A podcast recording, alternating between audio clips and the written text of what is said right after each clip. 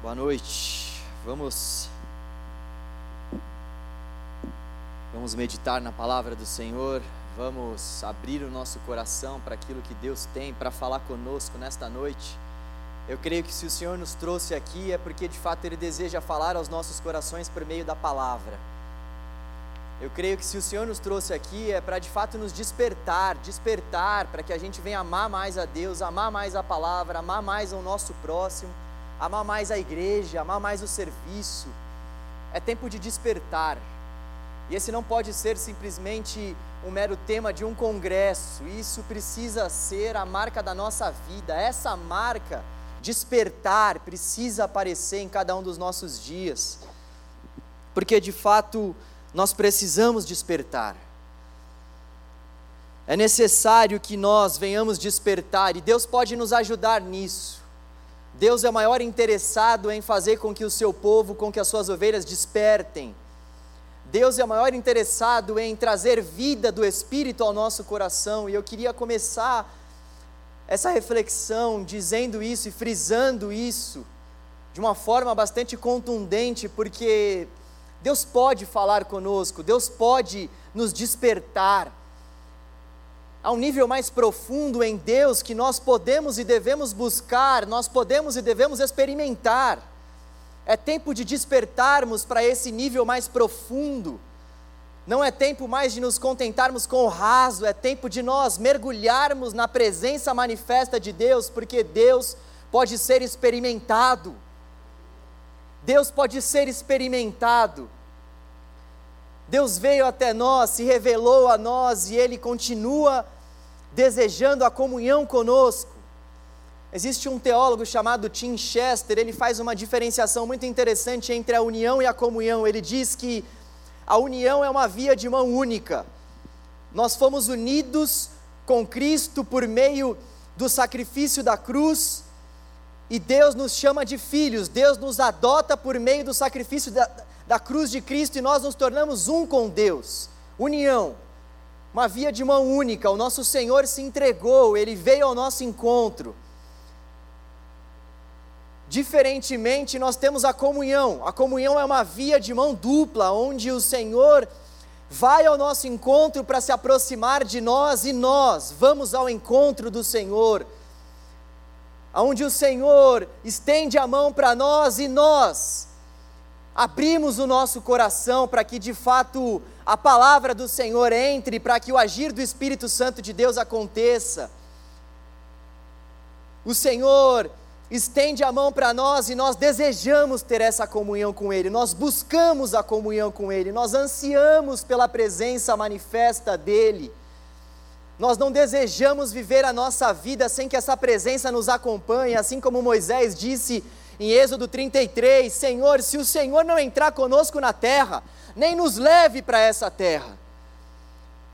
E olha que Moisés e todo o povo de Israel estava esperando ardentemente por esta promessa se cumprir. E quando a promessa está prestes a se cumprir, Deus, por conta da rebeldia do povo, diz a Moisés que não vai entrar com o povo na terra. Moisés revela o seu amor a Deus e diz: Eu não quero, eu quero a comunhão contigo. Eu quero crescer na comunhão com o Senhor. Eu preciso crescer na comunhão contigo. Nós precisamos crescer. Nós precisamos que o Espírito nos desperte. É possível que o Espírito Santo de Deus venha avivando os nossos corações. Como isso é possível? No entanto, nós sabemos que temos alguns desafios para que isso aconteça. Hoje eu queria falar sobre um desses desafios com vocês. Pastor Roberto bem colocou que o tema desta noite é Cristo e a sã doutrina. E um dos desafios que nós temos para alcançar essa comunhão com Deus, um dos desafios que nós temos para despertar em relação ao nosso amor, em relação à comunhão que nós devemos ter com Deus, é o cuidado com os falsos ensinos, é o cuidado com os falsos mestres. A palavra de Deus nos exorta, desde Gênesis até o livro de Apocalipse, para que nós venhamos prestar bastante atenção, para que nós venhamos focar naquilo que é doutrina do Senhor para nós, não doutrina desse mundo, doutrina humana. O próprio apóstolo Paulo escreveu muitas das suas cartas justamente para combater as heresias vigentes daquela época. O próprio Cristo, em suas falas, em seu dia a dia, em seus ensinamentos, combateu diversas vezes falsos ensinos e falsos mestres. Essa foi uma das coisas, talvez, que Jesus mais fez no seu ministério, e combatendo os falsos ensinos e ensinando para os seus discípulos, e ensinando para os seus seguidores o verdadeiro ensino que provinha de Deus. E esse alerta em relação aos falsos mestres é algo que nós precisamos nos preocupar bastante, é algo que nós precisamos nos atentar bastante. Porque se o próprio Cristo nos disse que nós deveríamos nos afastar dos falsos mestres, é porque de fato muitos falsos mestres surgiriam.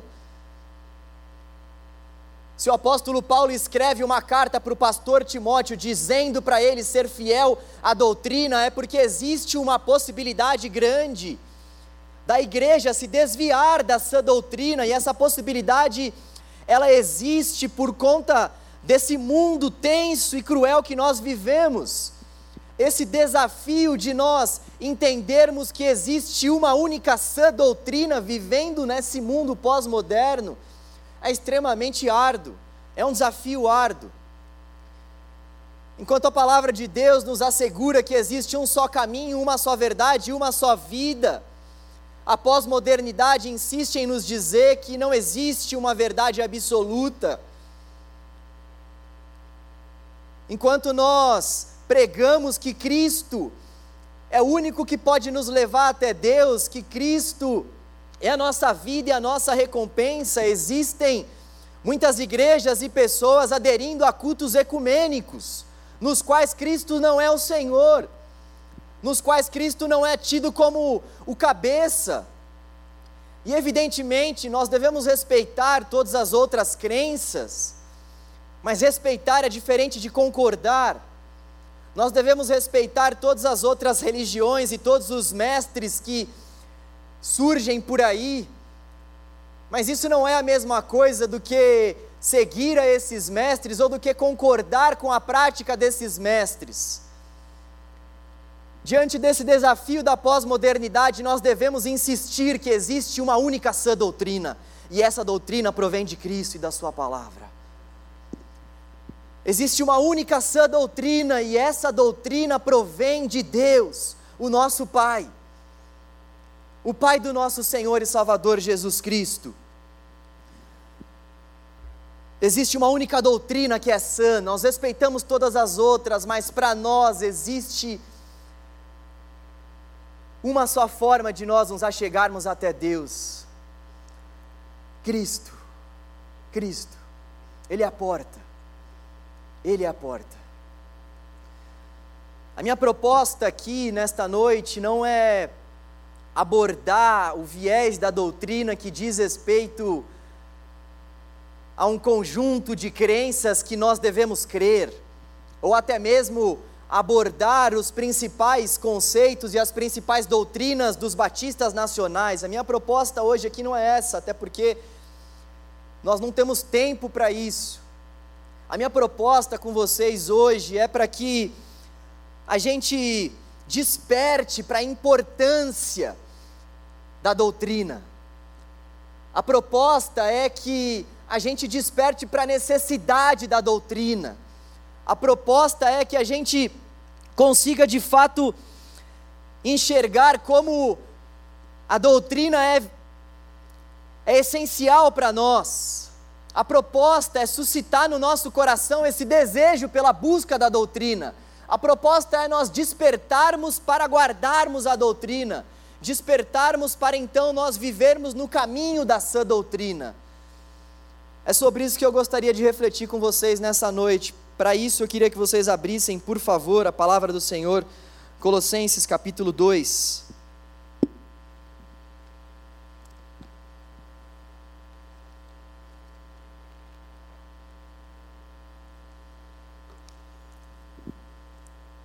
Colossenses capítulo 2. Antes de nós lermos, vale a pena nós entendermos um pouco do contexto que está sendo colocado aqui. Essa carta aos Colossenses foi escrita com o principal propósito de combater a heresia da igreja de Colosso. Nós não sabemos ao fato qual heresia é essa. O apóstolo Paulo não nos deixa claro se era uma única heresia específica. Grande parte dos teólogos vão concordar com o fato de que haviam várias heresias naquela igreja. Haviam várias heresias batendo a porta daquela igreja. O apóstolo Paulo então escreve uma carta para eles, para que eles tomem cuidado, para que eles tomem nota dos principais falsos ensinos daquela época, para que isso não entre na igreja, para que isso, para que isso não entre na vida daquelas pessoas. Então, o apóstolo Paulo se prontifica a escrever essa carta para dizer que Cristo é superior aos anjos, é superior a tudo, porque aquela era uma heresia daquela época os homens estavam adorando a anjos. O apóstolo Paulo escreve para dizer que Cristo é supremo, nada pode ser comparado a Cristo, e outras coisas e pessoas estavam sendo comparadas a Cristo. O apóstolo Paulo vai escrever também em relação ao cerimonialismo daqueles judeus, para que eles pudessem se apartar daquilo e olhar para Cristo. Então, muitos eram os falsos ensinos daquela igreja, e o apóstolo Paulo escreve essa carta para eles, principalmente para que eles pudessem ter armas, para que eles pudessem ter munições, para que então eles não se dobrassem diante dessas falsas doutrinas. Colossenses capítulo 2, a partir do versículo 6. A palavra do Senhor diz assim: Portanto, assim como vocês receberam Cristo Jesus, o Senhor, continuem a viver nele enraizados e edificados nele, firmados na fé, como foram ensinados, transbordando de gratidão. Tenham cuidado para que ninguém os escravize a filosofias vãs e enganosas, que se fundamentam nas tradições humanas e nos princípios elementares deste mundo, e não em Cristo. Até aqui. A proposta então é nós falarmos como despertar para andar no caminho da sã doutrina. Essa pergunta que eu vou procurar responder para mim e para você nessa noite. Como despertar para andar no caminho da sã doutrina? Esse texto nos apresenta ao menos quatro pontos para isso, para nós despertarmos para andarmos nesse caminho da sã doutrina. Primeiro tópico que nós podemos abordar à luz desse texto é que para nós despertarmos realmente para andar no caminho da sã doutrina, nós devemos perseverar. Perseverar em Cristo. O versículo 6 vai dizer: Assim como vocês receberam Cristo Jesus, o Senhor, continuem vivendo nele. Continuem vivendo nele. A palavra do Senhor constantemente nos encoraja para que nós venhamos ter uma vida de perseverança. Deus começa chamando Abraão, e o convidando para uma grande caminhada de fé e perseverança nele. Repare como desde o começo, desde o livro das origens, Deus vem chamando o seu povo para que o seu povo viva uma caminhada de perseverança. Deus chama Abraão, e num período mais tardio, Deus diz a Abraão que ele deve sacrificar o seu filho. Olha só como Deus está chamando Abraão para essa vida de perseverança. Deus diz a Abraão e a sua família que eles serão pai de multidões, que eles teriam muitos descendentes, sendo que na verdade as três principais matriarcas, as três primeiras matriarcas eram mulheres estéreis, eram mulheres estéreis. Sara, Rebeca e Raquel, as três eram estéreis. E o Senhor havia prometido que ia dar uma terra com muitos descendentes. Novamente o Senhor estava chamando os seus filhos e as suas filhas para uma caminhada de perseverança. Depois nós vemos que é exatamente isso que acontece quando Deus leva o povo para o deserto. Deus está provando o seu povo, Deus está fazendo com que o seu povo tenha um coração perseverante nele. Ele leva o seu povo para o deserto e permanece ali com o seu povo por volta de 40 anos, justamente porque quando nós estamos diante do nada, ou seja, diante do deserto, é que nós prestamos atenção naquilo que de fato importa para nós, naquilo que de fato é tudo para nós, que é o nosso Senhor, Deus nos chama para essa caminhada de perseverança constante. Foi assim com o próprio Cristo, que teve que perseverar, que suou gotas de sangue, que por instantes desejou com que aquele cálice fosse passado, mas todavia creu que a vontade do Senhor era a melhor coisa que ele poderia desejar. Mas a grande verdade é que até mesmo o nosso Senhor e Salvador Jesus Cristo foi imergido nessa caminhada de perseverança. Até mesmo o próprio Deus, quando esteve entre nós, teve que perseverar. E o que dizer da vida do apóstolo Paulo, o homem que escreveu essa carta, sabe onde? Em uma prisão. O apóstolo Paulo passou por diversas dificuldades em sua vida e entendeu esse princípio da perseverança. O apóstolo Paulo precisou de fato perseverar muito, até que ele pudesse dizer em Filipenses 1: Para mim o viver é Cristo e o morrer é lucro. Até ele chegar a essa compreensão, ele precisou de fato perseverar muito. Se nós quisermos despertarmos para andarmos na sã doutrina, no caminho da sã doutrina, nós precisamos entender que só existe um caminho para um seguidor de Jesus trilhar, e esse caminho é o caminho da perseverança, é o caminho da fé, e você sabe o que produz perseverança? Romanos 5 vai nos dizer que aquilo que produz perseverança é a tribulação. Romanos 5 vai nos dizer que a tribulação produz perseverança. A provação é que produz perseverança, por isso, por isso nós precisamos compreender que se nós quisermos seguir ao nosso Senhor Jesus, se Jesus de fato for o nosso Senhor, nós teremos algumas cruzes para carregar. Se Jesus for de fato nosso Senhor, nós passaremos por dificuldades árduas nessa terra.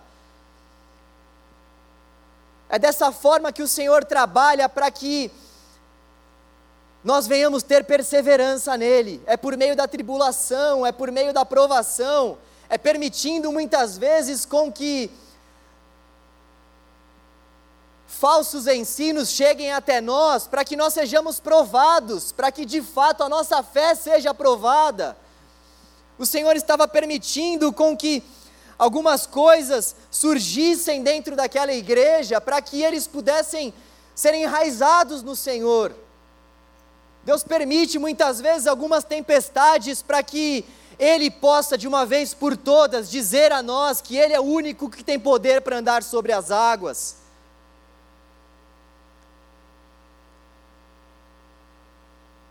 Qual área da sua vida, qual área da minha vida será que nós precisamos perseverar? Quais provas que o Senhor tem nos dado para vivermos e passarmos que vão gerar em nós perseverança, que nós estamos não desejando viver?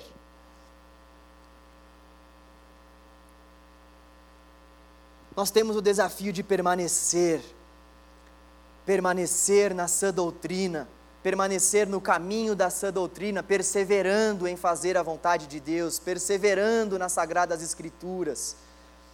O nosso Deus nos chama para uma longa caminhada de obediência numa mesma direção. O nosso Deus nos chama para uma longa caminhada de perseverança numa mesma direção. E se nós não perseverarmos, logo o nosso amor pelas sagradas escrituras, ou pela sã doutrina, ou pelos ensinamentos de Cristo, vai embora. Logo o nosso amor vai se esfriar. Se nós não entendermos que Deus usa a perseverança como um meio de produzir no nosso coração paz, amor às sagradas escrituras, nós não vamos conseguir nos relacionar com Deus e ter uma vida plena nele. Se nós desejamos de fato despertar para que a sã doutrina faça parte da nossa vida, para que nós venhamos amar as sagradas Escrituras, nós precisamos perseverar.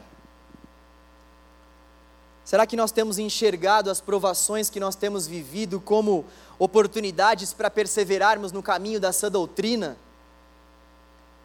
Será que quando alguma provação bate à nossa porta, nós temos enxergado que essas provações podem nos fazer andar pelo caminho da sã doutrina.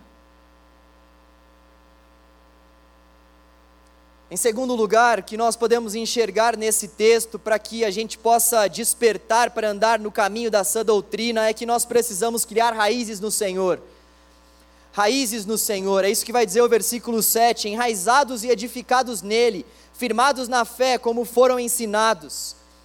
E é interessante como, ao longo dos ensinamentos de Jesus e de Sua palavra, nós vemos algumas analogias sendo feitas em relação à nossa vida, em relação ao nosso ser Deus usa bastante analogia de árvores, analogia de casas.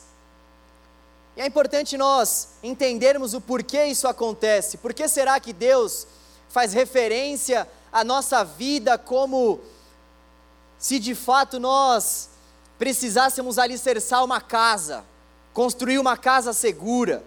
Porque Deus muitas vezes usa esses termos que dizem respeito a uma árvore para falar que nós precisamos viver enraizados.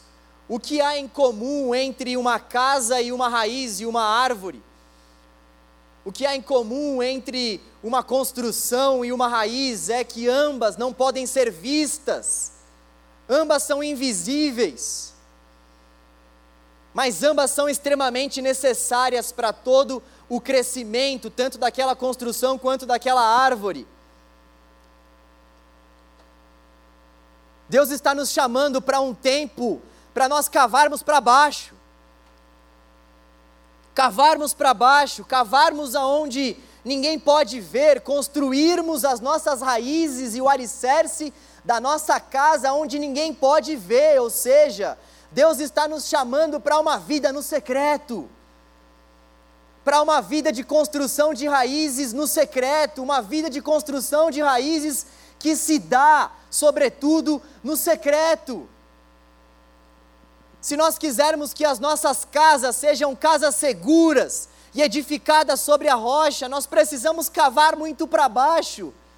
Quando nós observamos uma construção de um prédio, por exemplo, a primeira coisa que os construtores precisam fazer é cavar para baixo, metros e mais metros, para que então aquele prédio tenha alicerce.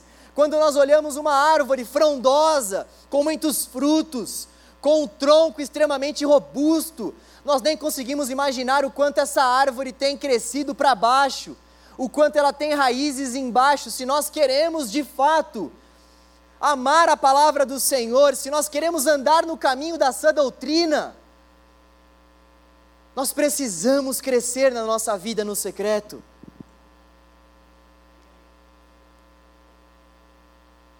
Se de fato nós desejamos criar raízes no Senhor, não há nenhum outro jeito, não há nenhuma outra forma, não há congresso que faça isso para nós, não há pastor que possa apresentar um método para que isso aconteça.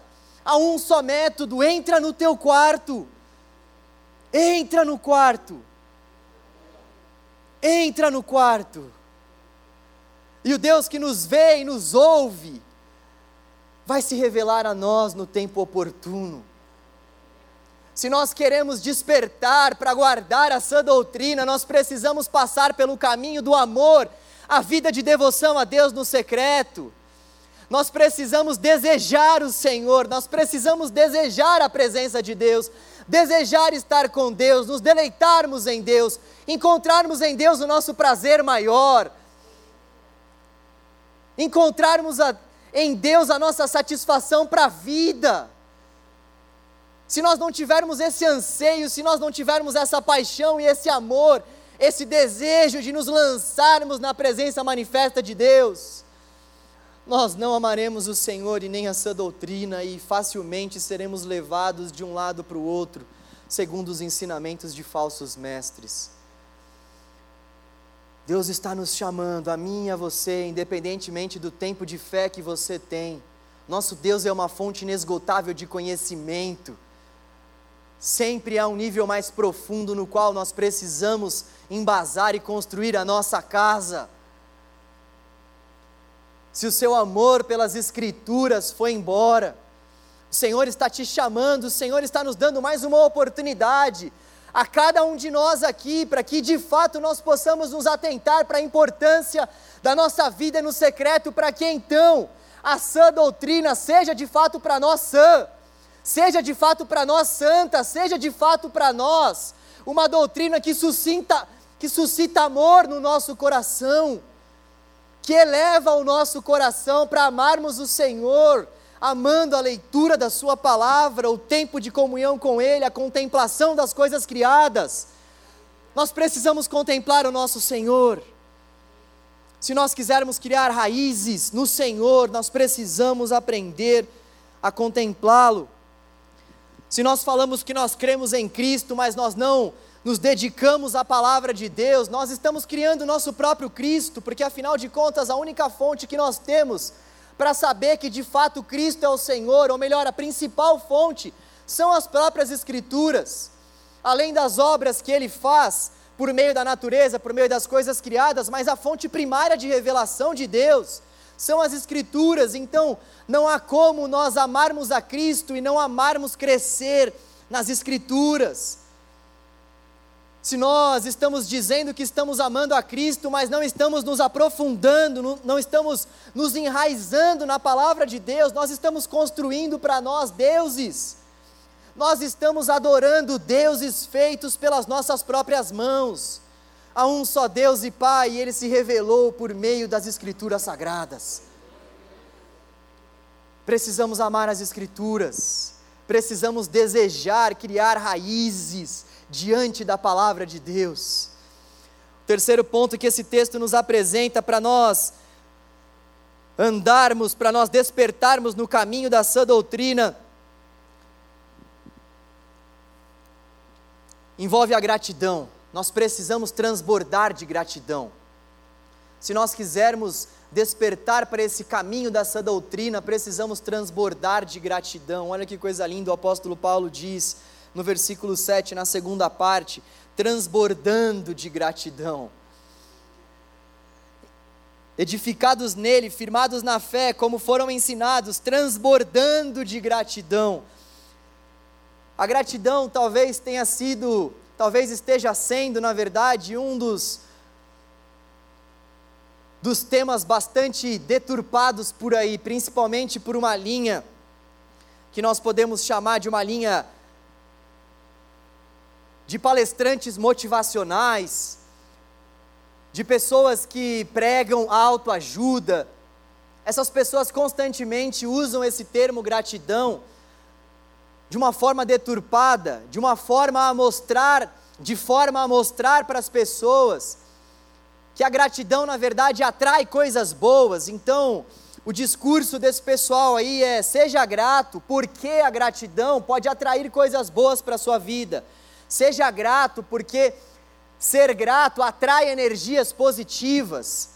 As pessoas então começam a falar gratidão para tudo. Eu não sei se você já falou com alguma pessoa assim, você fala bom dia, gratidão. Você fala, cara, eu estou falando bom dia. As pessoas constantemente acham que se elas falarem simplesmente a palavra gratidão, ou se elas forem gratas, elas vão acabar atraindo coisas boas para a sua vida, mas olha só, isso não é um ensinamento que provém da palavra de Deus. Pelo contrário, se esse ensinamento fosse verdadeiro, Deus odiaria a vida do apóstolo Paulo. O apóstolo Paulo era um homem extremamente grato a Deus. O apóstolo Paulo era um homem extremamente agradecido ao Senhor. Nós vemos isso ao longo dos seus escritos. Ele escreveu uma carta que é conhecida como a carta da alegria para os filipenses esboçando a alegria do coração dele, mesmo estando preso em servir a Deus. A gratidão para nós, ela não é algo que nós fazemos porque nós queremos atrair coisas boas para nós. Nós somos gratos a Deus não para esperarmos recompensas, nós somos gratos a Deus porque nós já fomos abençoados com todas as sortes de bênçãos espirituais nas regiões celestiais. Nós somos gratos a Deus porque nós já, recebemos o maior presente que nós poderíamos receber nessa terra, a saber, a nossa salvação, por meio do sacrifício de Jesus, por meio da morte e da ressurreição do nosso Senhor. A gratidão para nós é uma consequência de uma vida enraizada no Senhor. A gratidão para nós é uma consequência de uma vida que está firmada na fé. firmados na fé, transbordando de gratidão. A gratidão é uma consequência de quem entende quem Deus é. A gratidão é uma consequência de quem de fato foi alcançado pelo amor de Deus e sabe que o seu passado foi perdoado, o seu presente está assegurado e o seu futuro está garantido. Nós não falamos em gratidão simplesmente por falarmos em gratidão, nós falamos sobre gratidão porque de fato nós sabemos os motivos pelos quais nos levam a sermos gratos. Nós falamos sobre gratidão porque lá no fundo do nosso coração nós sabemos que o nosso Senhor veio ao nosso encontro e desejou morrer por nós. Não foi Pilatos que colocou Jesus na cruz não foram os fariseus, ele se entregou, ele desejou. E é por isso que nós somos gratos, ele nos alcançou. Ele veio até nós, sendo nós ainda pecadores, sendo nós ainda indignos do seu amor.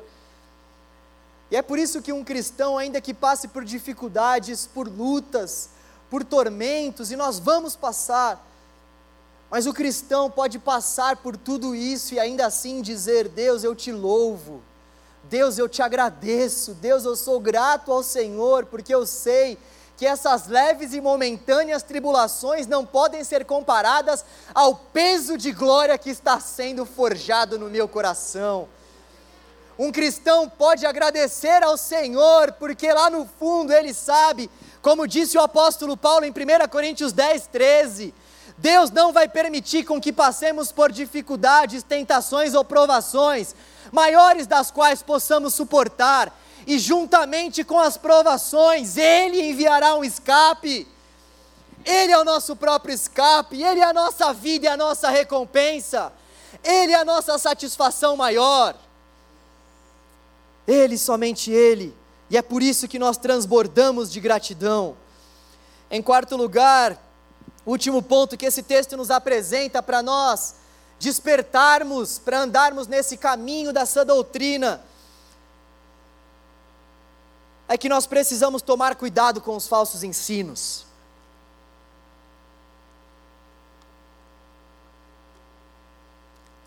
Versículo 8 diz: Tenha cuidado para que ninguém os escravize a filosofias vãs e enganosas que se fundamentam nas tradições humanas e nos princípios elementares deste mundo e não em Cristo.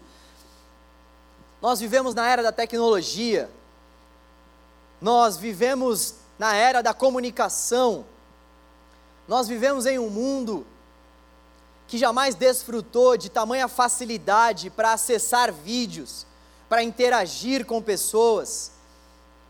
Nós somos uma geração extremamente conectada. E tem muitos vieses positivos em relação a isso. Só que, por outro lado, isso também acende em nós um alerta. Por outro lado, vivermos nesta era tecnológica faz com que nos preocupemos com muitas coisas, principalmente com o alimento que nós estamos ingerindo diariamente, principalmente com aquilo que nós temos procurado para nos abastecer todos os dias. Nós vivemos nessa era onde basta nós, em um clique, acessarmos alguns aplicativos e streamings para nós termos acesso a diversos conteúdos da palavra de Deus. E muitos conteúdos são bons, só que tem muita tranqueira por aí também. Tranqueira pode falar aqui? Pode, né? Tá achando que é o canal jovem, né? Nós vivemos nós vivemos nessa geração tecnológica e a grande verdade é que se nós não pararmos para refletir naquilo que nós estamos ingerindo, facilmente vai passar algum alimento podre e falso para as nossas entranhas. O apóstolo Paulo vai dizer para os colossenses que eles precisam se afastar, que eles precisam ter cuidado em relação a essas doutrinas falsas, porque afinal de contas nós não podemos permitir com que qualquer alimento entre para dentro da nossa casa. Nós não podemos permitir de forma alguma que qualquer alimento chegue até as nossas mesas. É dever nosso, como seguidores de Jesus, ouvirmos os ensinamentos do Evangelho, confrontarmos os ensinamentos do Evangelho para ver se de fato há Evangelho nesses ensinamentos, para que então nós possamos aplicar. E olha, glória a Deus pela nossa igreja, que é uma igreja que permite com que pastores preguem isso, e não somente com que permite com que pastores preguem, mas que vive isso, porque isso para qualquer igreja é um, um desafio.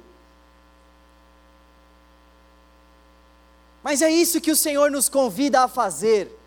E é um desafio porque o que muitos pastores e igrejas querem é que os membros, é que as pessoas que frequentam determinadas igrejas não examinem aquilo que está sendo pregado, mas saiam engolindo qualquer conteúdo.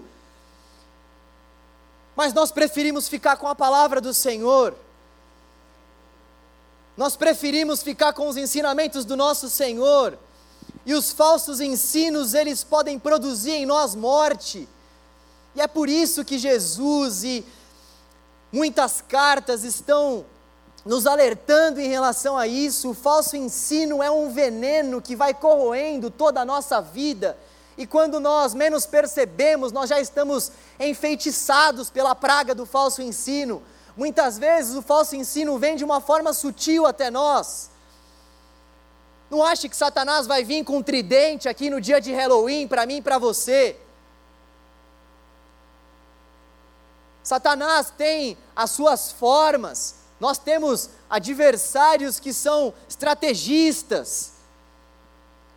Esses falsos mestres muitas vezes apresentam uma doutrina que, num primeiro momento, parece ser uma doutrina sã, mas quem está firmado nas Escrituras sabe que de sã não tem nada. Se nós, como igreja, não nos atentarmos para a importância de examinarmos as Escrituras, de examinarmos aquilo que nós estamos ingerindo, se nós não nos atentarmos para isso, o nosso amor pelas Escrituras vai se esfriar, o nosso amor pelo Senhor vai se esfriar.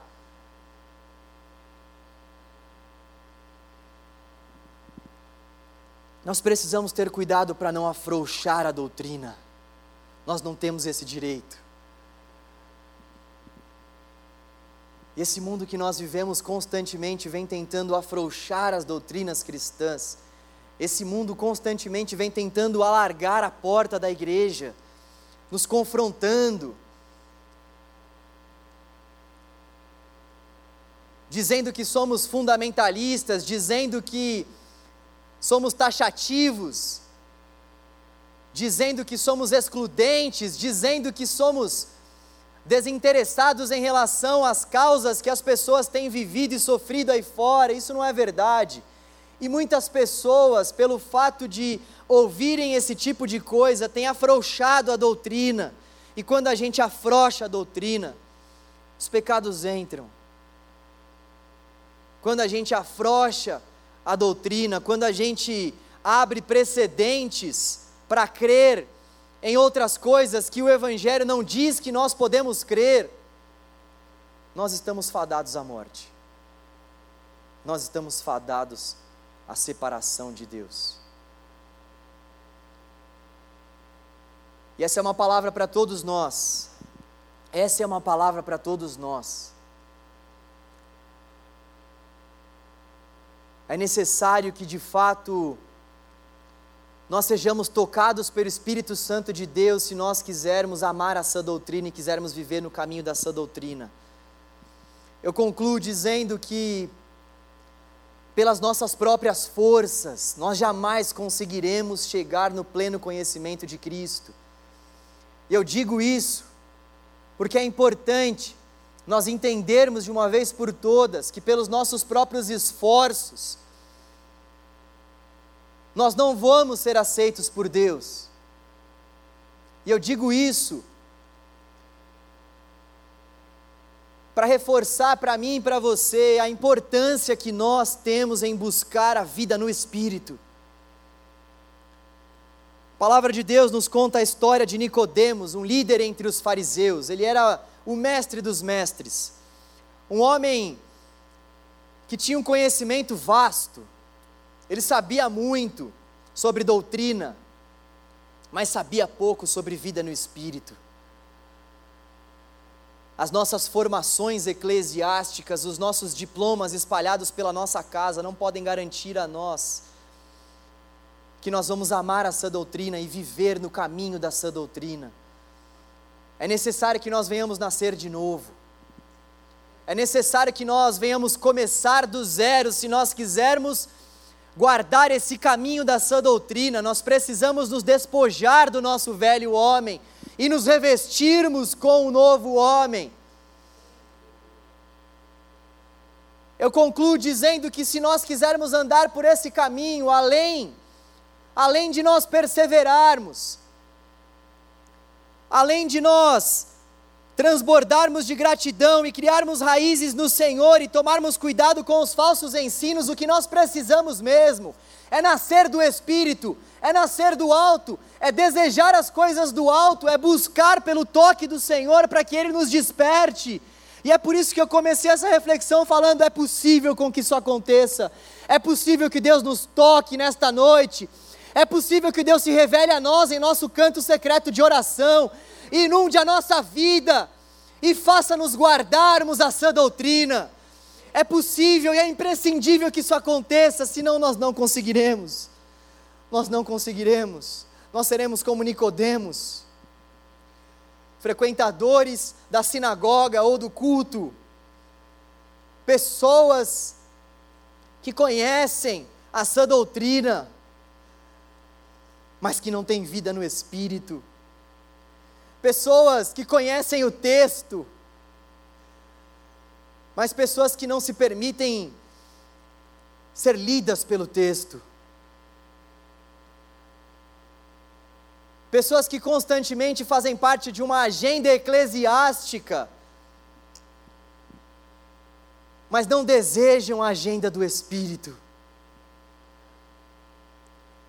Pessoas que muitas vezes têm ministérios estrondosos, exteriormente falando, pessoas gigantes no que diz respeito à área externa, mas pessoas nanicas no que diz respeito à vida interior.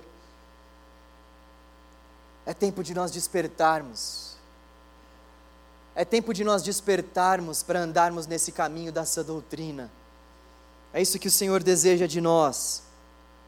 É isso que o Senhor pode gerar em nós, para honra e glória do nome dEle. Vamos orar? Deus, te agradecemos, o Senhor é bom, te damos graças porque a sã doutrina do Senhor chegou até nós, segundo a tua graça e segundo a tua misericórdia. Te louvamos, ó Deus, porque não existe nenhum outro nome igual ao teu. Te louvamos, ó Deus, porque nós não queremos cair nos falsos ensinos, nós desejamos a sã doutrina. Nós clamamos ao Senhor para que o Senhor nos ajude a perseverarmos. Oh Deus, com que as tribulações que temos vivido gerem perseverança no nosso coração e a perseverança gere amor pela sã doutrina. Oh Deus, com que as nossas raízes estejam no Senhor, com que as raízes da nossa vida estejam alicerçadas no Senhor para que então amar as sagradas Escrituras, os teus ensinamentos e a tua doutrina seja para nós algo prazeroso, com que nós venhamos criar raízes na nossa vida no secreto, com que o Senhor seja a nossa busca primária, ao amanhecer e ao anoitecer e ao entardecer, seja o Senhor desejado em nosso coração.